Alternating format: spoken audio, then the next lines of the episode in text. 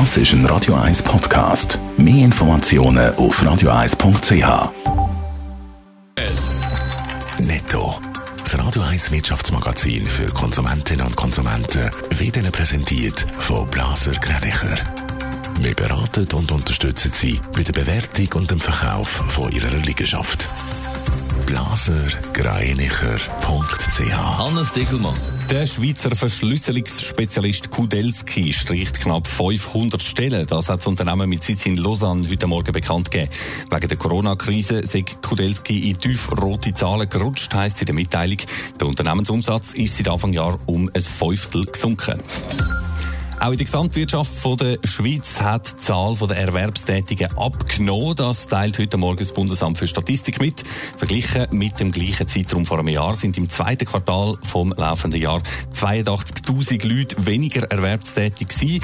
Die Erwerbslosenquote ist damit von 4,2 auf 4,6 Prozent gestiegen.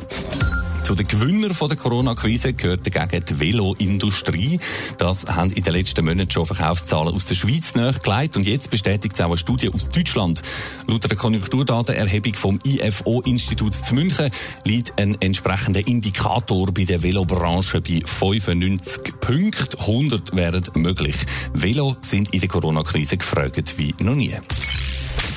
Pünktlich auf die Sommerferien hin sind so die meisten Grenzen in Europa wieder offen gewesen, aber die Lust, ja, um sich während der Corona-Pandemie in ein Linienflugzeug einzusetzen, die ist bei vielen nicht wirklich gross gewesen. Und sie ist immer noch nicht gross. Ganz anders sieht es bei den Privatjets aus, da brummt das Geschäft offenbar. Hannes Dickelmann. Ja, und zwar mit Leuten, die sonst nicht im Privatjet unterwegs sind. Während die grossen Airlines unter den Ausfall ächzen, sagen Privatjet-Betreiber, äh, die ihre Maschinen flugweise vermieten, ausgelastet wie eh und je, liest man heute in der NZZ. Nur hätte es eine grosse Verschiebung gegeben bei der Passagiergruppe.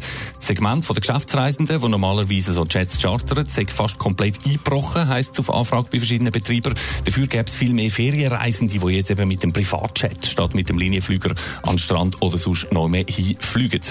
Das sehe ich auch sehr verständlich. Kein Aufenthalt in grossen Wartehallen, Kontakt zu viel weniger Personen und äh, weniger Berührungspunkte, Türen, Kontrollen etc., wo potenziell das Virus könnte luren. Ja, gut, das klingt logisch, aber einfach mal so in einen Privatjet äh, einsteigen, das, äh, das hat sicher auch seinen Preis, oder? Das ist ja so, aber offenbar einer, wo immer mehr Leute in der aktuellen Zeit eben doch äh, bereit sind zu zahlen. Konkret rechnet der Betreiber im NZZ-Artikel vor, eine Flugstunde, zum Beispiel mit einer kleinen Cessna Citation CJ2, kostet rund 2700 Franken. Bei den grösseren Embraer Phenom 300 sagen es dann schon 3'500 Franken. Für eine Reise von Zürich auf Palma de Mallorca und zurück für sechs Passagiere würden dann etwa 17.000 Franken anfallen. Das ist in der Tat nicht ganz billig. Und abgesehen davon vielleicht im Moment auch ein, ein schlechtes Beispiel.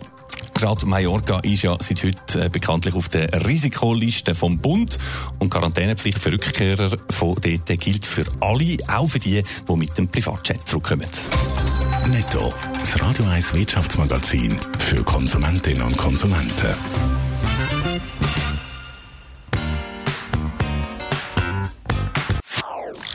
Das ist ein Radio 1 Podcast. Mehr Informationen auf radio1.ch.